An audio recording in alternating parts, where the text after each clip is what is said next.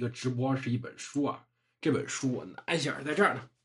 这本书就在哎，谢谢你的支持啊！这本书，这个书，呃，这样看得很清楚。好，这个书不过不好意思，你们音频是看不见的。这个书是《洞穴奇案》，呃，老书了。这个书其实很老啊，这书有有年头了。起码我这样说吧，我读高中时候就听过这本书，大学时我们同学推荐过这本书，老师也推荐过。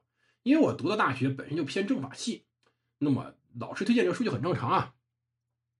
那这本书是什么？这本书实际上叫《洞穴奇案》，是一本，呃，我严格意义上来说是一本出圈的书啊。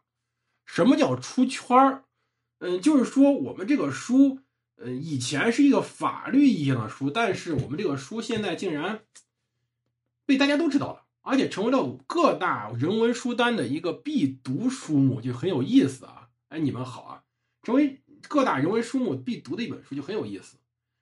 嗯，这本书最近比较火呢，是因为 B 站上有一个特别大的 UP 主叫半佛，这半佛在他的节目里边推荐过这本书，所以这本书就特别特别的火，啊，火的不要不要的。所以我们今天聊聊这本书，包括我们下来准备做的这个洗米团，因为十六，因为我现在其实已经开了，你们到十六号是可以在喜马拉雅上直接去购买，为什么呢？因为到时候有打折。我们一起做的读书会里面这本书是我备选的。我们正在把几本书全部挑一挑，在上面整一整。那么，既然做直播嘛，我们就给大家分享一本书。那就让大家就如果知道的话，我们一起好好聊一聊。可以在喜马拉雅上，在我们的这个哔哩哔哩上，大家一起好好聊聊。如果不知道的话，那只当听个故事吧。这个故事还是挺惊悚的，就是真的是个吃人的故事。这个故事是假的。后面我们说的原来版本是什么？它原来版本什么？我后面会讲。这个故事本身是个假故事，它是一个呃虚构的故事。嗯，他是当时的一个著名的法学家，在《哈佛法学评论》上，嗯，您这个法学家叫什么？我看一眼啊，这个法学家应该叫做富勒。对，富勒在《哈佛法学评论》上四九年，一九四九年发表的一个评论，上面一共有五个故事，不一不是一共有五个五个判词。这个故事一个故事加五个判词。这个案件，这个案件我先简单给大家讲讲一讲。这案件什么啊？这案件说是当时呀，有四有四个人是探洞穴探险协会的一个成员，然后呢，这个协会呢是一个爱好探探险爱好者，就是我们现在驴友一个旅游组织。嗯，假设的一一天，这个事儿没发生过。这假一天，他们当时去了一个呃，这个跟一个成员叫做威特摩尔，一共五个人，就是四个成员加上维特摩尔五个人，进到一个位于嗯。一个比较荒荒凉地方的一个洞穴，是个石灰洞。这种石灰洞非常的容易坍塌。进石灰洞以后，突然发生了山崩，巨大的岩石滑落挡住了他们所知道唯一洞口。然后他们就呼救，因为他们当时是有留下来记录的，因此他们没有及时的回家，因此也就有人去回应说：“哎呀，这人怎么会回来？就赶紧找人去探查。”也留下了洞穴位置。到那时候发现这个营救特别难，营救特别难，因为什么呢？他们要不停的追加机器，追加各种的营救的器材，追加人员。但是洞穴太偏了，远离了城市。当时工人、工程师、地质学家就搭建了一个大型营地，因为当时不停的发生山崩，还很危险，因此当时为了救这些人呢，还死了十几个人。甚至为了去营救这些人，还专门去筹集资金，因为确实非常困难。探险者进去只是为了探险，所以带的食物特别之少，只带了一些必要的食物。洞里也没有足够多的食物去供他们赖以为生。大家也发现，这探险者有可能会在被打通洞口之前就死掉。到被困二十天，当时通过种种消息，人们才知道。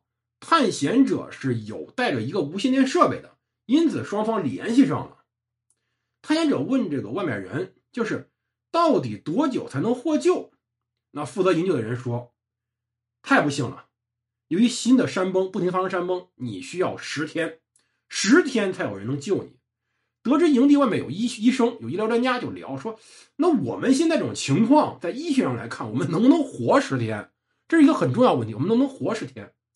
结果后来，医生告诉他们，你们的情况是不可能活十天的。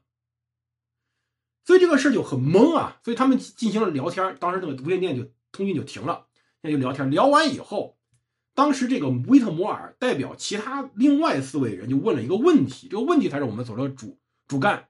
这问题就是，如果说如果说他们其中另外四个人吃了其中的一个人，那么他们能否再活十天？这就我们所说的吃人案件，就是他们先提个假设，如果这五个人里面一个人被吃了，剩下四个人能不能活十天？得到结论是可以的。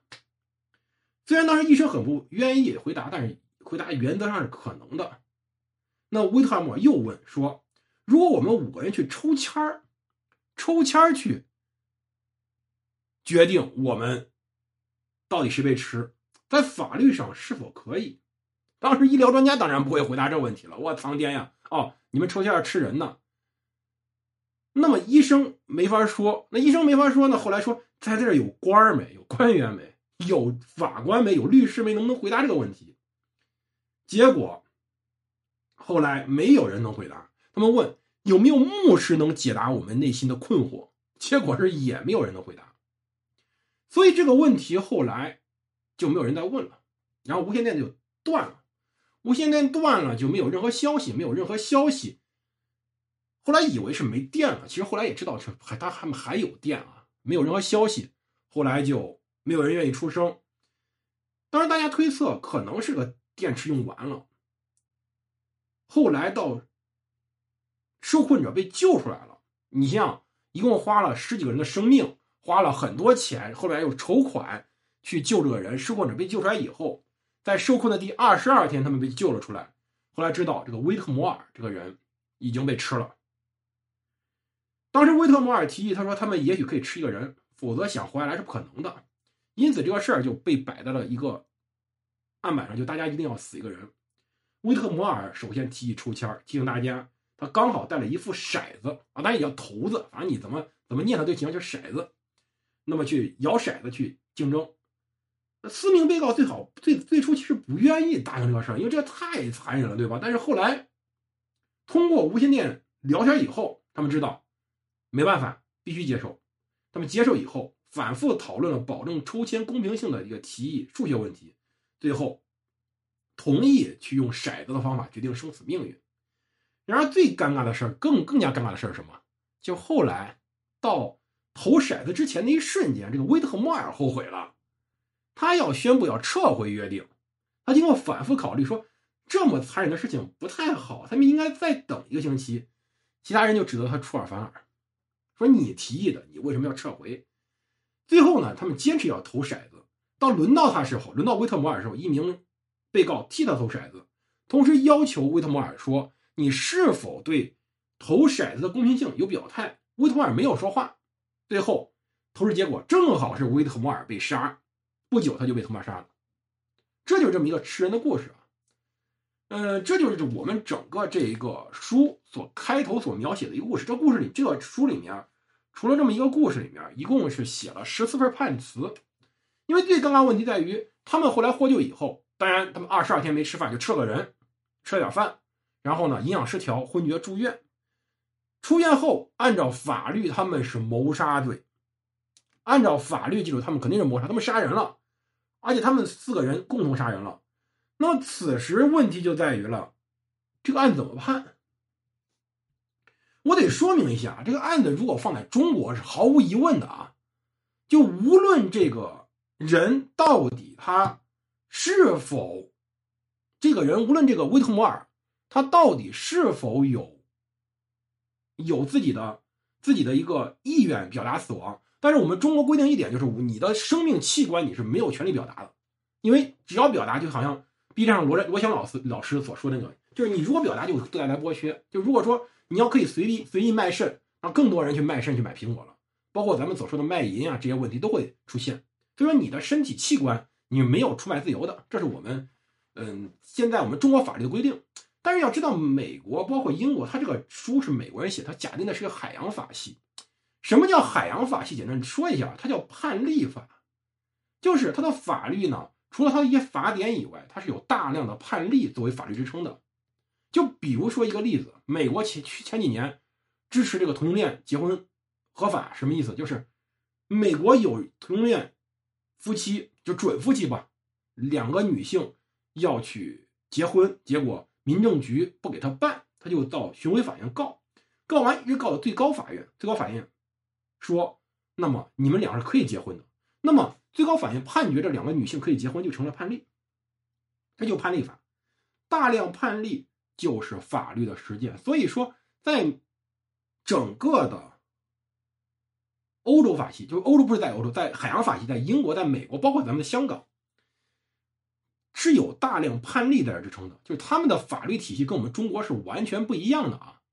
这种完全不一样的法律体系，实际上就构成了我们对于整个法律了解是不一样的。为什么他们会判这个事儿？为什么就说这这个东西起案里面会探讨这个事？探讨的其实就是我们所所说的。这海洋法系下，法官对于这么一个事件的一个见解，所以我们现在先聊一个问题，就是这个这个案子到底该怎么判啊？整个书就在讲这个问题，就是这个书就在讲，面对这个道德和法律，面对这个文明和野蛮的案的时候，应不应该判处这四个人？因为这四个人在山洞被困的时候，在了解到具体情况下，他们在一个。威特摩尔默认的情况下，还不是明示说我我允许你们杀我，在默认情况下，在讨论一个问题，就这个这个案子到底要不要判他死刑？因为毕竟你觉得很尴尬，你看，救他们花了十几个人生命，花了无数钱，救出来以后发现他们四个吃了另外一个人。那其实这个事儿吧，是经过外面确法医生确认了，也是在一定程度上也符合这个就我们所说的。一个契约精神的，因为最早提出来的就是威特摩尔，大家这样做了，虽然他撤回了契约，虽然他最后不愿意，但我们整个这么一个内容就在讲这么一个故事，就是威特摩尔被杀了，那么这个案子该怎么判？书中所提的有这么几种意见啊，第一种干脆就死刑，你无论如何你是犯了罪的，这是第一种，你无论如何就应该死刑。第二种是什么呢？第二种是很有意思，就是说，这个这个说法是非常有意思的，就是说，在这个案子中，他们表达另外一种意见。你看，我们所说的整个的这个案子里面，有一个核心问题在于什么？在于他们被关起来了，他们并不是处于一个正常状态，他们是被关在了一个我们所知道的一个山洞里面。被关在山洞里面的时候，他们最后不小心。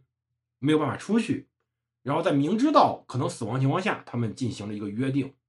那这个案子里面有一个判词很有意思，就说他们此时不处于文明社会，他们不处于文明社会，不处于我们文明社会，也就不处于我们国家的法律的管辖之下。在不处于国家法律法管辖之下，那么他们内部所由威特摩尔提出来这个大家抽签吃掉一个人这种提议，就是他们在这种特殊情况下。的一种合法的意见表示，这是我们所说的其中一个非常重要的一个角度，就是在整个这个案子里面，有一种说法是他们处在这么一个特殊环境之下，这种特殊环境之下，他们来表达自己意见，他们通过表达自己意见，最后呢，他们形成了自己的一个体系，形成自己的一个法律，他们所做的约定就等于法律。因此，由于他们做出了这个法律的约定，而且他们执行了，由于他们不处于文明世界，他们被他们与文明世界去相隔离了，那么这个案子就应该怎么样？就应该判他们无罪。就是为什么我们来聊这个案子啊？就是为什么我在做做这个读书会的时候，我会把第一本书选的反脆弱，之前有视频在上面。第二本书我会选这本书，原因很简单，我来告诉你们，原因很简单，原因在哪儿？核心原因在于，我们是要讨论一个问题，就是我们如何去思考一个事儿。我们现在社会这种互联网社会，大家都懒，就我们所知道的一个词叫“奶头乐”，大家都懒。包括我们的，甚至喜马拉雅还没这毛病啊，B 站这个毛病也不大，但也有，它有算法的推荐。但是最典型的就是我们玩抖音，我也用抖音，我把我我把抖音经过三天时间训练成一个书法练习机器了。就是他只给我推荐书法，就是我不停的去搜书法，去看书法，他就只给我推荐书法了。就这种训练是可以的，就是这种抖音呀，包括头条这种东西，都给你推荐大量内容。推荐内容以后，导致我们其实很懒，我们接触的信息，我们接触的内容是很狭隘的，甚至我们有时候只考虑一个东西叫情绪。其实很典型一个案子，就是最近的商丘那个玛莎拉蒂案，就那个女的撞死了撞的那辆奔驰，最后导致里面人死的死，伤的伤，特别惨。他到底要不要把他杀掉？其实实际上在微博上、在知乎上、在各大媒体上，包括在头条上，是有非常激烈讨论的。这也为什么我赞同？虽然我很很多时候我不赞同西方的模式，但我赞同西方有个法官一句话非常经典，他说。我从来不看报纸，什么意思呢？就是他从来不愿意让自己受到法律，当然受到这个舆论的左右。就是很多时候这一个案子会有很多问题，就是就包括我们所说的维特摩尔案，你要是往深挖，后面讨论很多问题，就是我们法律到底要干嘛？我们法律是是要最重要的就是我们杀了一个人，通过刑罚去杀一个人，是要杀四个人，是为了去想办法去。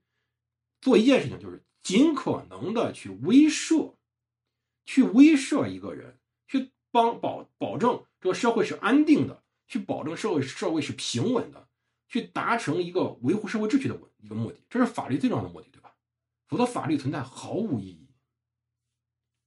所以我们讲了这么多，其实就会知道一点，就是我们在讨论这个案子，其实讨论就是一个思辨，就是一个思维，就是我们到底应该怎么看这个社会。这也是为什么，嗯，这个半佛在前期做曾经推荐过五本书，这五本书里面，这本书是最重要的，就是我们，尤其像我这种现在在做自媒体，你必须不能随波逐流。当然，我也不会去做什么暴论，我说我讨厌暴论，各种暴论我都讨厌。但是，你不可能随随波逐流，你要自己想，你要自己有自己的想法。当然，我特别希望是一点，就是各位听自媒体、看我的节目、听我节目的时候。希望你们也有自己想法，有自己想法，能够一个相对平和的状态去探讨这些问题。随波逐流是比较可怕的。你去半佛里面找，上面有；你去里面扒是能扒出来的。半佛里面有个推荐书的时间，他专门推荐过一本书，他有一有一集节目是推荐书的，我也忘了啊，比较早了，就他刚做视频没多久做过这个内容。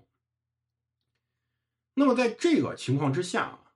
在这个情况之下，就是我们来推荐这本书，来探讨一下。就是甚至说，如果我们到时候做读书会去读这本书的话，我就希望大家自己试着去写判词，就是你为什么支持这么一个理论，自己去写一个判词试试，自己去想想这么一个问题，这么一个深入的一个深层次的问题，就是我们如何去讨论这么一个事情，这么一个事情到底背后什么问题？到底背后有什么原因？包括我们如果再深层次，我们讨论现在就现在这个玛莎玛莎拉蒂案这个女性，当然我们恕我直言，以她的行为自然是死有余辜，因为在市区开到一百三十多公里这种行为，我认为她就是在侵犯不特定多数人的利益，她确实死有余辜。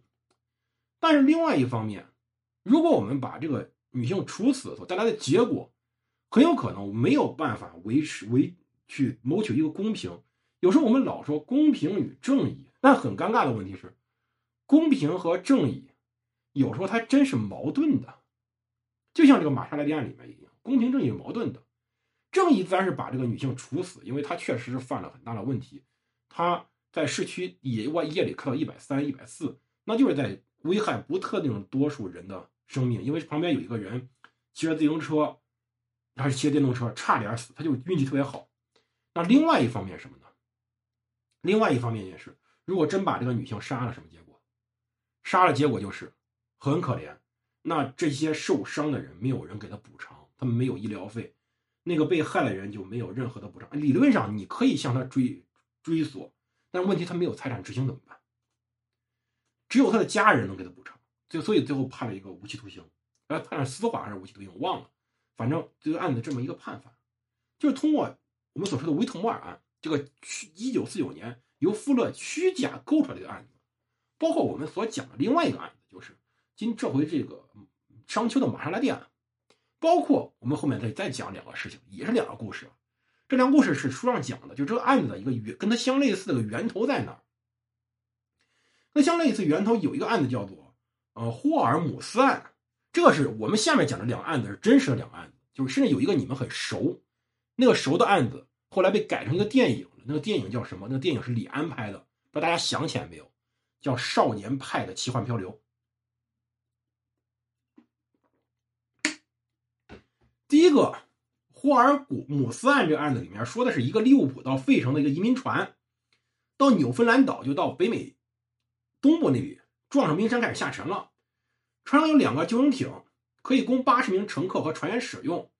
最后有四十一名乘客水手挤到一艘船上，一艘大艇上，另外有船长和船员共九人挤到一个只能容纳六七人的小艇上，剩下人被抛弃到船上，跟船沉没了。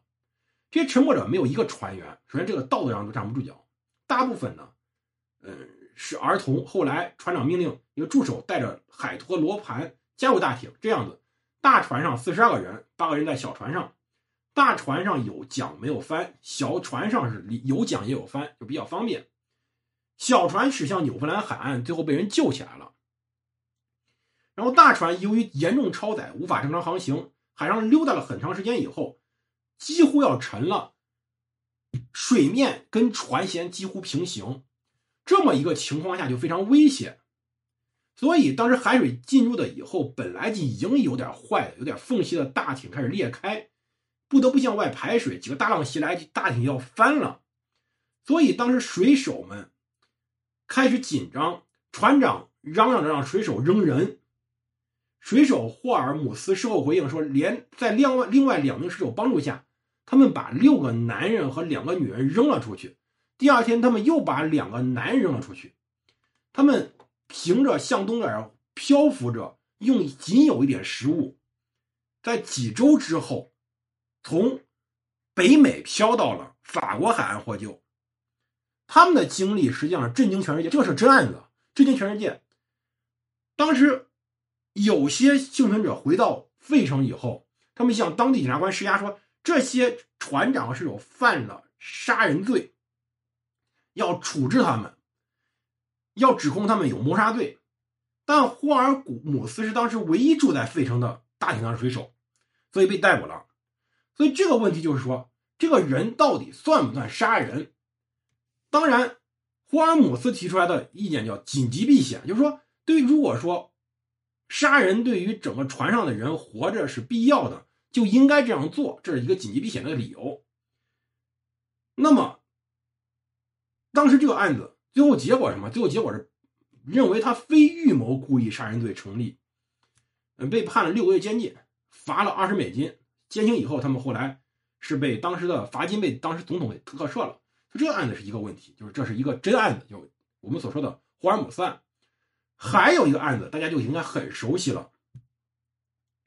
这个案子叫做杜德利案，嗯，大家应该看过李安那个电影啊，叫做《少年派的奇幻漂流》。里面《少年派的奇幻漂流》其实说的是，呃，一个案子，就是当时这个派还有他的老虎帕克，然后掉到一个船上，有斑马，有猎狗等等，还有还吃了鱼，还有鲸鱼，看着非常好看。这个电影当时看的时候，大家都看个热闹，真的特别漂亮。现在我硬盘里面还有这电影，确实非常美好。但是我要告诉你一个故事，什么？一个一个破坏你美好印象的故事。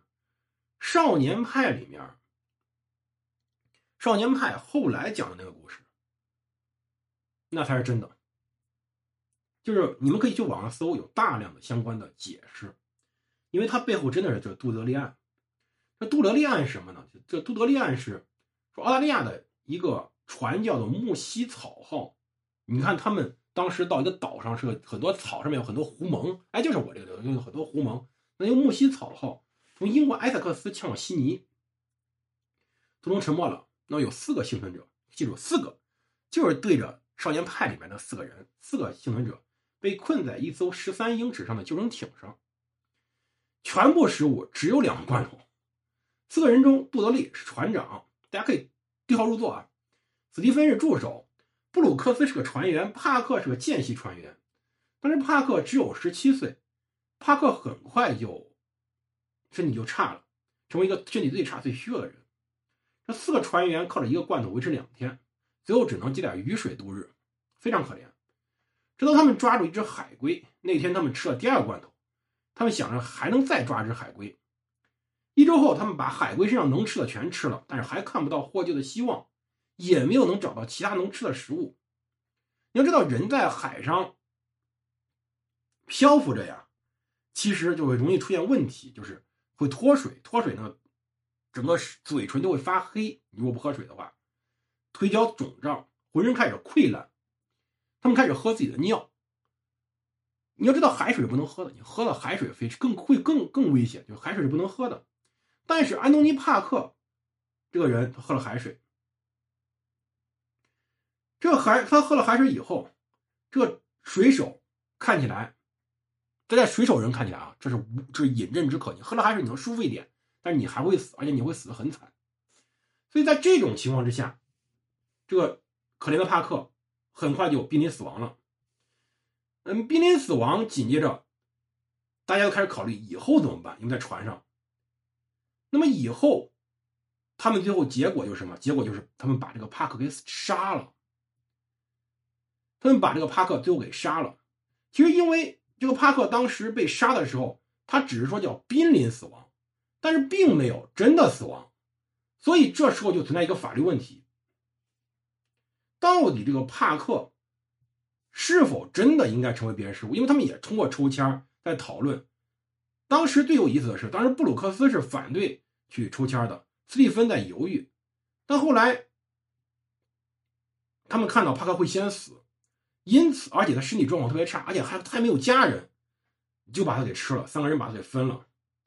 因此，这由于这三个人吃了尸体，他们在连续四天吃了尸体以后。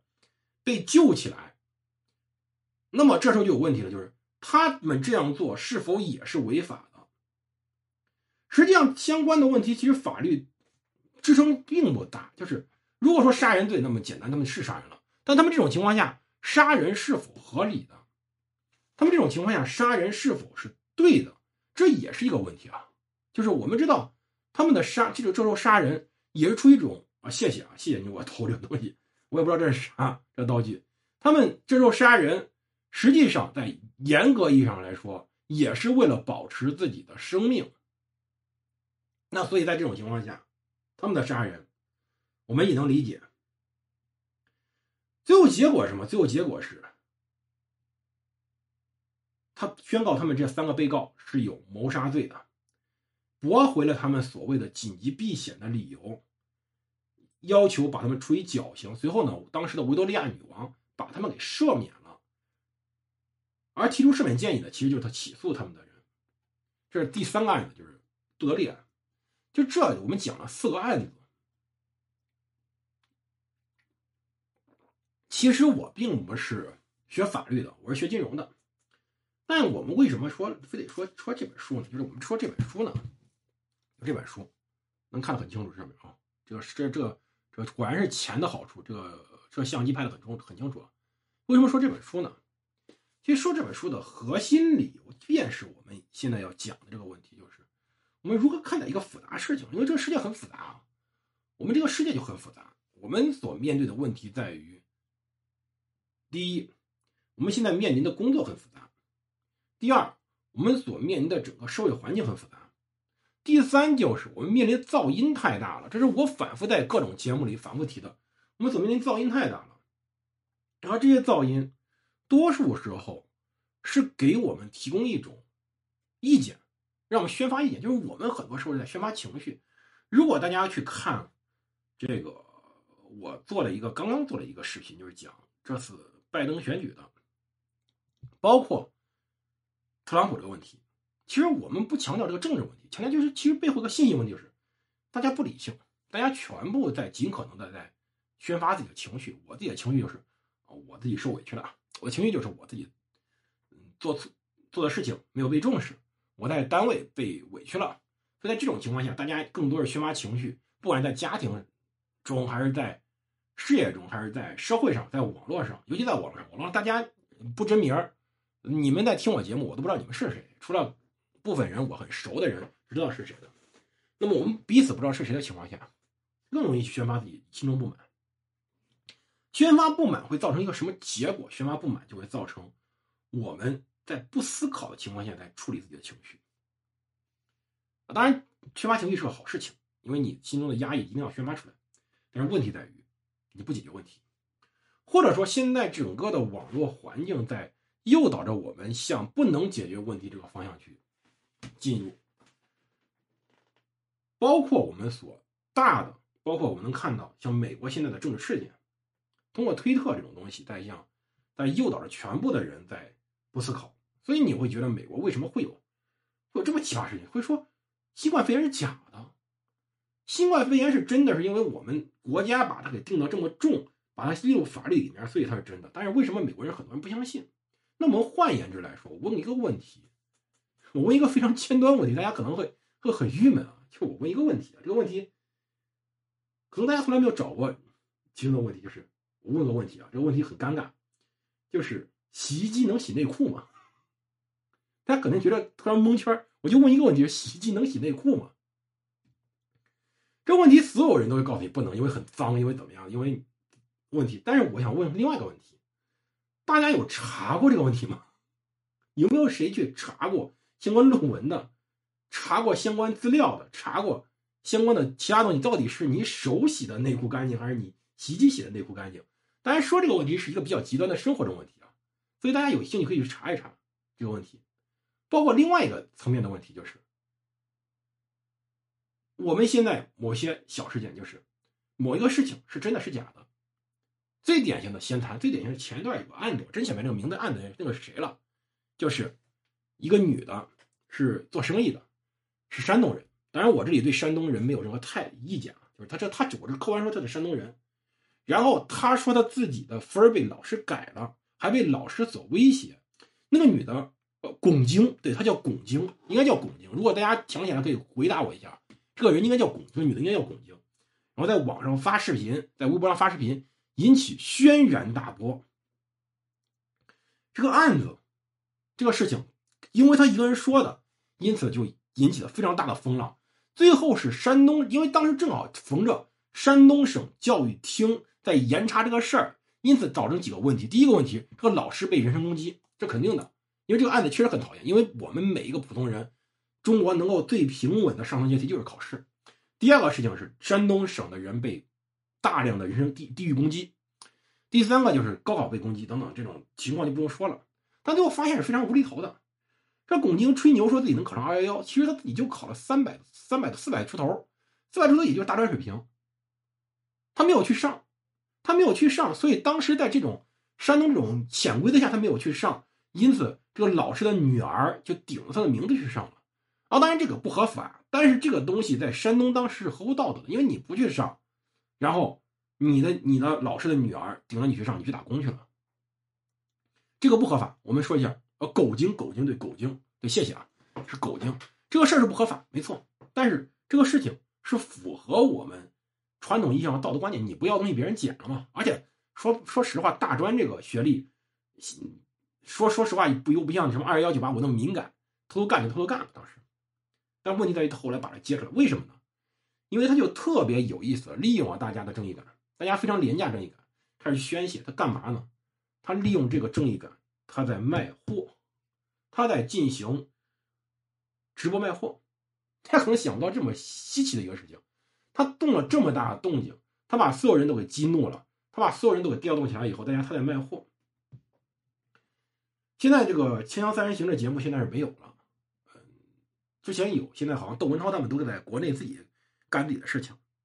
说实话，香港那边这这个工资可能也低，他们在国内能赚更更大的钱。《锵锵三人行》有一次，窦文涛、梁文道还有谁？我想不起来那个女女女性叫什么，想不起来了。他们三个在聊事儿啊，在聊一个事儿。这个事儿非常有意思。为啥聊这个事儿呢？这个事儿背后，窦文涛说了一句话，我这个话被我记了很多年。这个这个事儿其实都五六年前的事儿了。就那时候还有锵锵时候，他他们聊的，也估计有七八年前了。就他们说这个话叫做：现在这个是网络社会啊，出了一个事儿，我都不敢去发表意见。为什么呢？我得等他翻转几次，翻转三次、四次我才敢发表意见，因为背后指不多多有多少坑在等着我们呢。一个事情出来，大家第一时间去发泄自己情绪，发泄完情绪以后，结果呢，发现这事儿不是那回事儿，他再跑过去，再另外一层再去发泄情绪，然后结果出来发现还还不是那么一个事儿，然后再跑到另外地方再发泄自己情绪，就就说大家只在发泄自己情绪，从来没有人想过这个事儿到底怎么回事儿。也更没有人想过说这事会给当事人带来什么影响。其实有时候我也是当其中之一，包括我相信听我节目你们每个人都是其中之一。对一个事情真相根本就不去探究，就按照自己的想法去看，就按照自己想法去判断，就按照自己想法去处理。所以结果是什么？结果就是我们所知道的啊，就是这么一个非常尴尬的事儿，就是最后结果就是我们失败了。我们整个的发泄是失败的，我们发泄不仅无处，而且甚至还是成了一个施暴者。而这个施暴者很多时候还没有人去承认。大家在网上隔着一层网络，隔着电脑屏幕，可以随意的去做很多事情。这就是我我所说的，就是我们的一个理智。就是为什么我会说选这么一本书？读书干嘛的？前两天我为了自己这个新米团写了个广告，这个广告文案其实我说了两两个问题：第二，对外。要能求助于外，对外要去探索你自己外在的世界。你要对于外在要有自己的一个探索感，要有自己的一个思考，要有自己的一个想法。对内呢，求助于内，要反思自己。这可能是我觉得读书最重要的一个事情，就是你所谓咱们所谓的什么其他功利主义不说，就是更好的看懂这个世界，更好的去理解理解自己的内心。这就是我们觉得读书的一个事情吧。就包括我为什么做这节目，其实也就是说白了，好读书，发现这玩意儿能赚钱。然后既然好读书，这样都能赚钱，那我干嘛不好好做呢？好好做，在那那么能更多赚钱，那么能读更多书，那是我自己很快乐一个事情。那么我要能是在同时带着大家一块儿去读几本书，那就更快乐了。所以这是我这次所做这个节目一个核心观点啊，就是为什么要要讲这个洞穴奇案？一个人吃人是否犯法？我们如果把这个事儿我们拆开，最后再拆开讲讲啊。如果说我说吃人俩字儿，大家态度就是这事不好。如果说有人吃人，完蛋了，大家说这人疯了吧？应该赶紧打死。我说有人在被迫情况下吃了人，那大家开始就开始动摇了。就我每一次把这个句子往上扩句的时候，大家的自己的态度都会发生非常大的变化。我每扩一次，你们态度都会发生一次动摇；我每扩一次，你们态度会发生一次动摇。我扩不停的扩，你们态度会不停的动摇，结果是什么？结果就是实际上你们发现自己没态度，发现我自己也没态度，这就是这个世界最大问题。这就是为什么我能理解，就包括我那这个书应该最早时候是三联出的，三联出的时候，我应该在大学就就见过这本书，应该是大学见的。我大学见的应该是他香港的繁繁体版的书，这本书，就这本书我见的是繁体版的，现在。是后浪一把这本书给买了，然后后浪出了这本书，当然这本书现在挺贵的。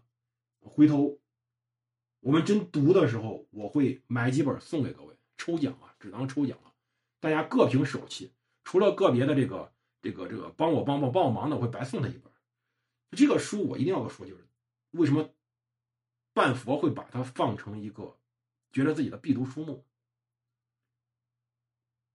对于任何事儿，内心的一个价值的判断感特别重要。而且要从多角度思考一个事儿。如果说到我平常教大家，甚至我特别推荐高中生读，为什么呢？就是我们这个高中教学呀，这不是我们教学问题，是老师的问题。多数老师以一种线性方式去教学，只会导致孩子相对思考呀是线性化的，直接简单，简单好不好？简单当然好，简单就要傻。你活得简单，咱开心。但问题是，这世界上忽悠你人太多了。我经常在上课时候给学生说，因为我是教历史，给学生说读文科啊，你要读文科，你再被骗这事儿，我觉得特不合适。文科能教你的一个问题就是你的一个思维，防忽悠、反忽悠，这是很重要的。思维特别重要，你要能够通过自己脑子去思考这个事情啊，我到底是正确的还是错误的？我到底该怎么做？那正确的应该怎么做？错误的应该怎么做？我们应该以一个什么态度去面对这个世界？我们应该以一个什么思考方式面对这个世界？这是文科的一个重要方面啊。就我说文科，就是为什么学历史，为什么看历史？其实历史的东西啊，当时我曾经请教过一个人，这个人是我大学时候请教的一个报社的一个领导。这领导说什么？这领导说读历史这类东西，实际上它的作用初期并不大。为什么呢？因为你没有一个，应该我们叫做你没有一个整个日常的一个人生经历。对，这叫人生经历，就你没有人生经历，你年龄太小，你读了历史你也没有感觉。比如说你看了再多宫斗剧啊，宫斗剧没啥，你看了再多的这个历史中的这种这种宫斗戏码。比如说，你看了《唐史》《旧唐书》《新唐书》，你看了当时李治、长孙无忌、上官仪、武则天这一大家子人的斗，你看了半天，其实你不了解，你没有去工作过，学校里面还是相对单纯，你没有工作过。但等到你工作以后，你会发现人性还是那个人性，人过了几千年的还是那个德性，不管中外，中国人还是中国人。你古代看的戏码，现在照样在看；你古代看的东西，照样现在照样在用。当然，我说这一个负面问题啊。但实际上，你不管是你的学习经历、你的成功经验、你的犯错，大家人都还是人，大家犯的错误还是一样的，大家基本上没有任何改善的余地，所以导致我们整个世界还是这个世界。我们去读书读历史，初期其实根本没用，只是说你随着年龄长大，你可能更容易去了解这个世界，你更容易去了解这个这个世界的发展，你可能更容易去。从你内心去反思，反思到底我们应该怎么样去面对我们即将到来的一些问题，我们的生活、我们的教育、我们的自己的面对的网络世一些世界，我们面对的很多的其他的问题，很多时候是在不停的重复的，就好像我们小时候做题。你把一道题做错，你第二道题还会做错，你在不停的重复错误，你在不停的重复先人的错误，这就是我们所说读书的价值。不过说说后面我还想读什么书啊？我看能找到不能？找不到啊，书有点多，书有点多，我找不到，找不到就算了。我目前后面有计划的聊的啊，一个是，嗯，二零二零一九年的时候，诺贝尔经济学奖的一本书。叫做《贫穷的本质》这个书，我觉得是非常值得一读的。就是，你看我准备搞的读书会到底是个什么东西呢？实际上，本质上是一个很杂、很杂、很杂的东西。就是我会讲非常多的内容，我是不包含、不不以什么设限。我之前讲过，我的限制就是不要读政治，不要读当代史，因为它有一些政治性的东西。其他的包括什么文化，甚至说我很我的书单里还有本数学书，你们觉得都很肯定觉得很崩溃。我认为你如果去看这个世界的时候，千万不要把自己设限。设限是个很危险的事情，设限就等于说在剥夺自己的自由。很多时候，对呀，就读书就是在反思，就要你读书。当然，我认为读书是要多的。知行合一这句话，首先有个前提的，你有知才能知行合一。就是你如果说你的把自己局限在一部分没有那么多通俗的知识的情况下，你去行，那是在瞎走路。所以为什么你说知行合一这个事儿？你说为什么王阳明他能够做做到，很多人做不到？原因在于很多人没那个文化呀。王阳明本人，他可是自己儒释道三家皆修的，他自己本身他爹就是中状元的，他自己也考上进士，后来当了赣南巡抚，他自己征讨过。朱宸濠，也就当时的宁王，他平过当时赣南叛乱。这个人既有经历，也有也有学识，而且还有非常惨痛的经历，就是他在农场被流放在那儿。无论如何，就知行合一，在我认为书还是肯定要读的，书肯定要读。读书这种事情是现在最好的去获得知识的手段，因为我们其他的知识太杂了，甚至尽量的去读些好书，读些对于。自己反思有用的，对于当下赚钱有用的，对于将来有用的书都很重要。就包括你看我挑的有经济学的，有这种法律的，甚至我下一本挑的是一本也是类似于经济的，叫《叫什么？就刚才我说的，叫贫穷的本质。就为什么人会穷这个问题，真的要反思反思。为什么人会穷？那本书我觉得读的最有意思，就是他不能告诉你什么是对的，他告诉你一个问题：你什么千万别干，你要干了你就穷了。他没有教你怎么投资，但他告诉你我们应该避免什么事情。这这是我们下次直播，可能到或者下次直播，下周二直不直播我不知道，但是下我们肯定会下次直播讲这个。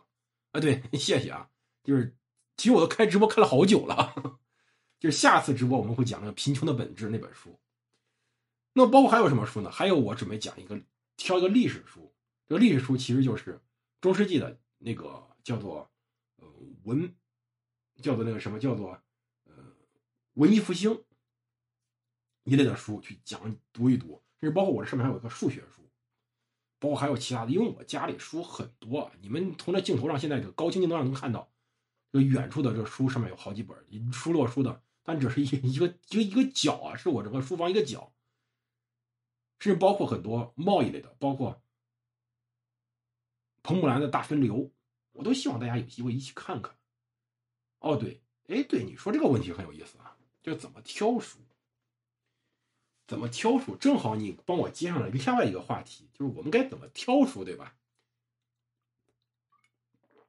怎么挑书？我可以告诉你一个最简单办法啊，关注所有类型的书籍的公众号，或者是这个，包括像得到这种，大家觉得哎这些东西它有用吗？包括像我经常推荐书，你看就有用吗？我告诉你，它不一定有用。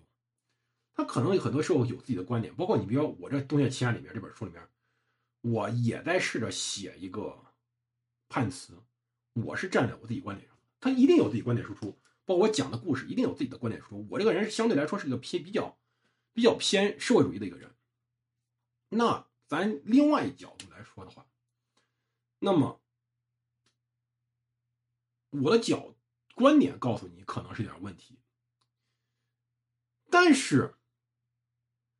有一点是好处的，这些书是我读过的，我能告诉你这个书到底什么几问题。包括我之前所讲的那个反脆弱，我跟你说了，那个书有点碎、零碎，包括那个书翻译的不太好，这也我可以明确告诉你这个结果。包括你们去看的很多书单，包括你们去看得道上，它甚至有什么三百六十五天读三百六十五本书那个那个节目，他们那时候给他说，哎，这节目花一百九十九买了有什么用啊？我告诉你，这个节目有什么用啊？这节目用处只有一个。就是人家帮你挑了一三百六十五本书，然后你听他说说话，然后你知道这本书大概质量怎么样，然后你可以去看看豆瓣评分，然后你可以觉得这本书怎么样。其实挑书很多时候是怎么挑的？有两种方式，第一种是在这种公共平台上，在这种公共平台上，在比如像我这种做自媒体的、做公众号的、做豆瓣的这种付费的节目，你可以通过这儿去挑书，这是第一种。第二种。比如说像我这这是我说一种比较宽泛的挑书，就是像，呃，我们去看什么书，比如说我经常参加读书会，他们会推荐有有一些老师会推荐很多好书，我会买。这第一种方法方法。那第二种是怎么样的？第二种会告诉各位啊，这更有更更经典的一种就是，如何去挑一个方面的书。就是有时候，大家比如像我，我面对这个最关键问题，比如说我在做美国大萧条。以及后面我要做的罗斯福新政与第二次世界大战，这么一个内容，你怎么挑书？因为我实际上本质是讲书的嘛，你你也不能保证我每本书都看过，我可能看过两三本书，但是我要讲好了，要佐佐证很多其他资料。你们像我讲的很多资料，就后面可能一一大片书都是我讲这个这个内容的资料。那么这时候怎么挑？很简单，别忘了书有个东西叫附录和备注。你沿着书的附录和备注，基本上能挑出来很多书的，或者很简单，你去找这个内容，比如说我想知道睡眠的问题，你找这个内容最为权威的论文，你看论文它引用的书是什么书，这个书一定不会太差。比如我讲清明月的时候，很多东西我知道，很多东西我不知道怎么办？很简单，查论文，论文实际上他讲的也不明白怎么办？很简单。论文后面一定有引用引用的参考书目，那参考书目一定是不错的书，而这参考书目也会引用参考书目。你在纸上可以画下一张东西，叫做叫做啥？叫做引用引用网。这引用下些东西，你能挑出来非常非常牛的书。但是可能比较可惜的是，这个书可能绝版了。那么绝版了怎么办？绝版了有这么几种办法。第一种办法，我不推荐，但是你们自己想招去。网上是有各种手段能下到 PDF 的。第一种办法。第二种办法就是我反复强调的，我们现在有个地方叫图书馆呐，对吧？我们有个地方叫图书馆，我不知道各地图书馆怎么样啊。郑州图书馆真不错，这是这里表扬一下我们郑州市的市政府，没少花钱，书非常全。包括我在讲《通光大佬》时候，讲那个节目时候，讲《通光大佬》里面很多很多绝版资料在图书馆里是能找到的，这点让我很震惊啊！就是很多书，你要知道我们书这个东西很讨厌点包括你看啊，我在讲美国大萧条的时候，我推荐过一本书，是中信出版社出版的，叫《静听》，镜子的镜，这个厅长的厅，静听，这个书实际上现在就一个很尴尬的情况，非常好一本书。但是很不幸的绝版了。后面我做视频尽量把这些图片我打上去，我做视频尽量后来把图片给打上去。这静听这个这个书就很可怜，绝版了。你说我们是不是很遗憾这个问题？但是遗憾也没办法呀，它就绝版了。它绝版了，导致我们有时候还真得想办法去找电子版的。现在微信读书。掌阅读书会有很多电子版的，很多很多时候你买个 VIP 是免费的，就我的 VIP 常年挂 VIP 这个这个这个读书这块里面好多书。